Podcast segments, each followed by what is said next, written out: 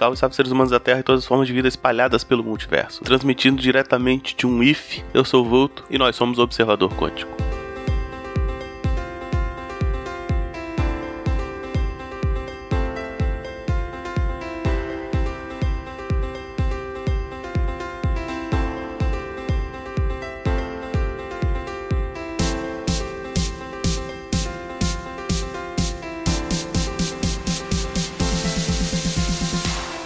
Mais um episódio do Observador Quântico no ar e hoje o tema é linguagens de programações escrotas. Por que, que eu escolhi esse tema? Porque eu estou escrevendo um artigo e não tive tempo de pesquisar nada, então eu vou fazer um tema que consiga fazer mais ou menos de cabeça, beleza? Então hoje eu vou falar de linguagens de programações diferentonas, linguagens de programações que são bizarras por algum motivo que seja, tá? Então vamos lá.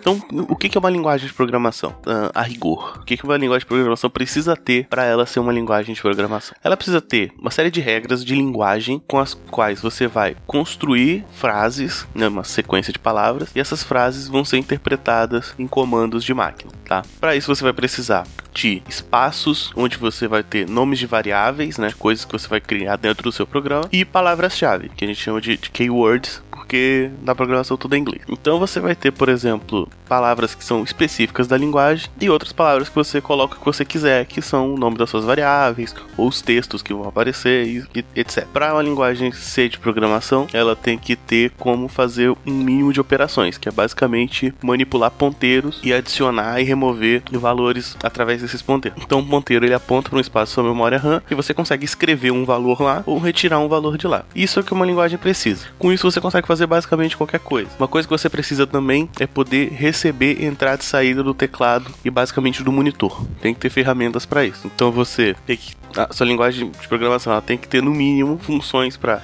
ler do teclado, ler o que o usuário digita e printar coisas na tela. Se ele consegue manipular memória e receber dados de entrada e dar saída para esses dados, ela é uma linguagem de programação, você meio que consegue fazer tudo, né? Sabendo manipular ali os seus dados, você joga um dado na memória, faz um cálculo com ele e depois dá a saída. Com isso você pode ir aprimorando, né, seus algoritmos e fazendo o que você quiser. Então, basicamente essas linguagens escrotas das quais eu vou falar, elas surgem como exercício exercícios, né? Exercícios de disciplina de compiladores, exercícios de tese de TCC da galera da computação, que resolvem ali fazer uma linguagem de computação funcional que tenha no mínimo essas características que eu falei, mas totalmente zoada. Então eu vou falar um pouco dessas linguagens, separei algumas aqui. E vamos lá. A primeira linguagem que eu trouxe aqui é chamada de Brainfuck. É uma linguagem. A ideia dela é ter o menor número possível de operações e o menor número possível de linhas. Então você não tem quebra de linha nessa linguagem, você não dá enter nela. Você digita tudo de uma vez só, operações diretas. Essa linguagem ela só tem oito operadores, que são basicamente. que são todos símbolos, né? Então você só tem símbolo de mais, símbolo de menos, símbolo de maior, símbolo de igual, e você programa tudo com isso. Você, uh, basicamente os operadores são joga um ponteiro pro lado, joga um ponteiro pro outro, faz soma, subtração e tem um while. É, é isso. Então é uma linguagem totalmente estúpida, mas que funciona de alguma forma. A gente tem também linguagens que elas são cópias de, de outras linguagens, só que com palavras-chave mudadas. Então, por exemplo, no C, você chama bibliotecas, você faz algumas coisas com palavras-chave. Então, por exemplo, para chamar a biblioteca, você usar include, certo? E, e, em outras linguagens você tem isso também. Então, tem, outro, tem algumas linguagens dessas estúpidas que são, que são cópias de C ou cópias de outras linguagens, mas com outros termos, basicamente. Uma delas é a zombie zombie. A zombie é uma linguagem descritiva, né? A ideia dela é ser uma linguagem que pareça que quem tá fazendo o código é um necromante e está fazendo ali um, um ritual de invocação de magia negra, etc. Então você começa uma, um, bloco de código dizendo summon, né? E termina o bloco de código usando animate, que seria reanimar e tal. Uh, os blocos você começa com is a zombie, né? Então o programa do cara, tipo, hello, hello world is a zombie, é um exemplo. Tem uma linguagem chamada Arnold C, que é basicamente uma linguagem C, só que com palavras-chave trocadas para frases do Arnold Schwarzenegger. Então você tem It's Showtime para começar o para começar o código e You Have Been Terminated para encerrar um código. É um C alterado, né? Legal que para printar na tela você usa Talk to the Hand, que é aquele fale com a minha mão do Exterminador do Futuro, acho que 2. Bom, ainda nessa de substituição você tem o LOL Code, que é baseado na linguagem de internet, linguagem LOL. É tudo uns termos errados, high e tal. E também é uma linguagem básica, me parece um Python, mas com. Não, na verdade parece um C, de fato. Parece um C só que com palavras trocadas também. Uma linguagem bacana e bonitinha também, chamada Chef. É uma linguagem que tem como objetivo fazer seus códigos parecerem receitas. Né? Então você, você programa aí usando as palavras-chave que parecem coisas de culinária. Então você tem uma lista de ingredientes que são suas variáveis, né? E elas, essas variáveis elas podem ter valor inicial para você já ir trabalhando com elas. Então se eu digo 110 gramas de alguma de 110 gramas de manteiga, é como se eu estivesse iniciando a variável do tipo manteiga com o nome de manteiga, o gramas lá quer dizer que é um inteiro e que essa variável já começa com um valor 110. Então depois de eu iniciar minhas variáveis, eu posso fazer as operações com elas. E as operações são todas como se fossem coisas que você faz na cozinha, né? Então, tipo, coloque manteiga na vasilha. Significa, tipo, botar a variável manteiga no registrador para fazer alguma conta com ela, sabe? E acho que dessas todas que eu falei, essa é o que o código fica mais bonitinho, porque realmente fica parecendo uma receita. E é muito bom. bom. Ela tem poucas operações também, as operações são todas basicamente com ponteiro e pilhas, né? Você vai colocando as coisas na vasilha e depois mistura, que é tipo colocar tudo numa pilha e depois somar e tal ou colocar tudo numa pilha e depois desordenar. Ela tem poucas operações, mas cada operação tem uma sintaxe própria, que é uma sintaxe de coisa de cozinha. Botar na geladeira, tirar da geladeira, botar na vasilha, tirar da vasilha. E é bem bacana.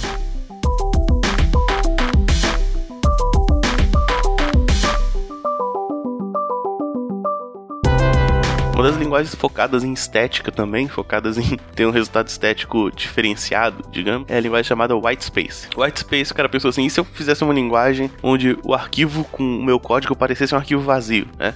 Então uma linguagem que só tem três operadores, né? Então é uma linguagem que você escreve toda com espaço, tab e enter. Então, se você digitar um código com esse troço, parece que seu arquivo tá vazio, porque ele só tem espaço em branco, na verdade. Então, basicamente, você tem uh, seis tipos de operações possíveis, né? Que seria. Na verdade, poderiam ser nove, se, se fosse, dependendo de como foi implementado. Né? Então, você tem espaço, espaço faz alguma coisa, espaço, tab faz alguma coisa, tab, enter faz alguma coisa, né? E aí, com isso, você vai manipulando ali seus dados para fazer alguma coisa. É pouco útil porque tem pouca função implementada, mas daria para implementar funções e tal e chamar essas funções. Uh, que é interessante pelo fato de você ter um arquivo aparentemente em branco. Outra linguagem também focada em substituição, que é bem bacana e bem recente, na verdade, é a linguagem É a linguagem, para quem é programador e bodybuilder, né? É uma linguagem também substitutiva, né? Então ela tem poucas funções ali, tem um print e tal, e todas as funções são baseadas em termos do Kleber Bambam, eu diria. Então você tem hora do show para começar um código, você tem build para fechar um código, você tem o bora com pad, que é o que seria o return, e várias várias operações desse tipo, bem bacana também. As variáveis são do tipo monstro ou monstrinho ou trapézio.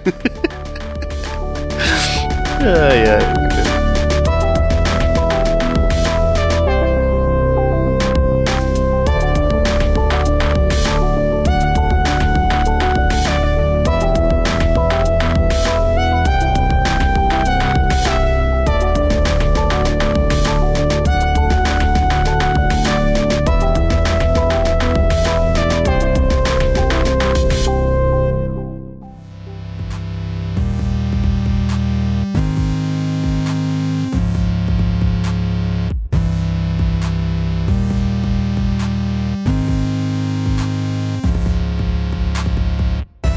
Linguagem que tem um conceito interessante também é a Piet, né? Ela é baseada num. O nome dela é baseada num, num pintor holandês chamado Piet Mondrian, que é um cara do neoplasticismo lá. E basicamente é uma, uma linguagem onde você escreve com cores, né? Você escreve seu arquivo de, de programação, seu arquivo de código, como um bitmap. Então você pega ali um, um bitmap, pinta os quadradinhos, você pode usar até 20 cores diferentes. E essas cores significam coisas, e aí a leitura é feita em 2D. É uma linguagem que não foi pra frente, porque uh, acho que cores não é, não é uma, uma grande, uma ideia muito intuitiva e que não teve força pra comunidade também. Mas é um conceito interessante, cara. Você escrever as instruções com cores e você ter uma leitura 2D, né? Então você sempre tem dois fluxos possíveis, né? Você pode ir para um lado ou para o outro, para cima ou para baixo, né? Você tem várias opções aí bem bacanas. Bom, teve uma galera que tentou fazer uma linguagem chamada Emotional, é uma linguagem só com emojis. Bom, tá parada a linguagem, a galera quer continuar fazendo ela, mas você tem que ter capacidade para criar novos, novas palavras usando pares de emojis, porque você tem uma quantidade limitada de emojis e as palavras são limitadas também, né? Então, você teria que conseguir criar novas palavras usando dois emojis e tal. E também você precisa de um editor de texto que aceite emoji, né? Que é um grande problema ainda. Bom, tem também uma linguagem chamada SPL, ou Shakespeare Programming Language, que é uma linguagem de programação que tem como intuito fazer os códigos parecerem obras de Shakespeare, né? Então você tem cenas e você tem falas de Hamlet, falas de personagens do Shakespeare e, e cada personagem meio que tem uma função específica, né? E aí você tem que fazer umas ligações para poder conseguir fazer alguma coisa com esse programa, com essa linguagem. E você tem os go to assim, pule, pule para a cena 3, pule para a cena 4. Então parece um roteiro de Shakespeare de fato. Eu li rapidinho aqui, mas não entendi exatamente como funciona, mas o importante é que existe e existe uma linguagem de programação inspirada em Shakespeare, que é suficientemente bizarro. Bom, tem uma linguagem chamada chicken, ou galinha, né? Que basicamente é uma linguagem que o único operador é a palavra chicken. Você programa usando chickens e espaços e enters, basicamente. Então ele vai. Quero ser muito idiota. Ele vai contar quantos chickens tem na linha e fazer as operações. Então, uma linha com um chicken é imprimir um chicken. Uma linha com dois chicken é para somar alguma coisa. Uma linha com três chicken é para subtrair alguma coisa. E assim por diante. Então, se você quer colocar um valor numa variável, você tem, você pode usar a última opção que é 10 chicken para fazer um push mais a quantidade de chicken igual ao número de valor que você quer colocar. Se eu quero colocar 3 num lugar, eu tenho que escrever 13 chicken. E yeah. é essa. e é isso a linguagem, uma linguagem uma linguagem que usa apenas uma palavra para programar. Tem uma linguagem chamada English, que eles tentam fazer uma linguagem que o seu programa pareça mais natural possível, mais parecido com a linguagem natural, no caso inglês, né? E aí, basicamente, ele não tem funções, então você não consegue chamar funções, então você tem uma linguagem acaba sendo procedural, né? E aí tem umas ferramentinhas assim, então. Tipo, para terminar o programa você usa stop the program ou para printar na tela você bota display, tipo, mostre tal coisa na tela. E aí ele mostra na tela. Esteticamente bonita e mortalmente inútil.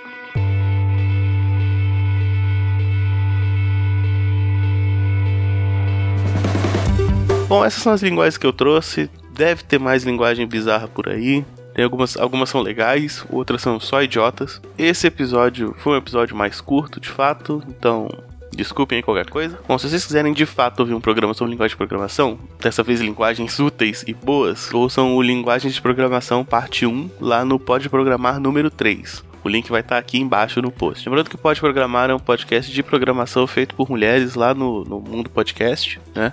Lá pela Aninha Bastos e pela Jéssica Sanelato. Podcast excelente, recomendo muito. Ouçam lá, porque lá elas falam de coisa séria, tá? Não fica aqui nessa palhaçada que eu tô fazendo. então, Deixem seus comentários, podem me xingar à vontade se vocês acharam que viu um episódio sério essa semana e veio isso. Uh, críticas, sugestões, comentários, você pode deixar comentário aqui no post, ou você pode comentar lá no Facebook, pode me chamar para conversar direto no Twitter, no William Vulto, pode mandar e-mail para observador.culturanerdgeek.com.br ou N outras formas aí de como se comunicar com a gente. Lembrando que o podcast Observador Quântico fica no portal Cultura Nerd Geek, um portal com vários podcasts. Conheço os outros podcasts do portal. Hoje eu quero recomendar o Papo de Autor, podcast lá com a Karen Soarelli, que fala sobre uh, escrita criativa, né? Escrita literária, dicas para escritores, para publicar, etc. Bem bacana mesmo. A gente tem um padrinho, então se você quiser uh, ajudar este podcast ou o portal como um todo, você pode contribuir financeiramente para o portal. A partir de um real já ajuda bastante. Se você não quiser contribuir ou não puder contribuir com dinheiro, você pode contribuir sempre compartilhando este podcast, compartilhando outros podcasts. Então é isso, esses são os recados que eu tinha que dar hoje. Um abraço abraço e encerrando a transmissão.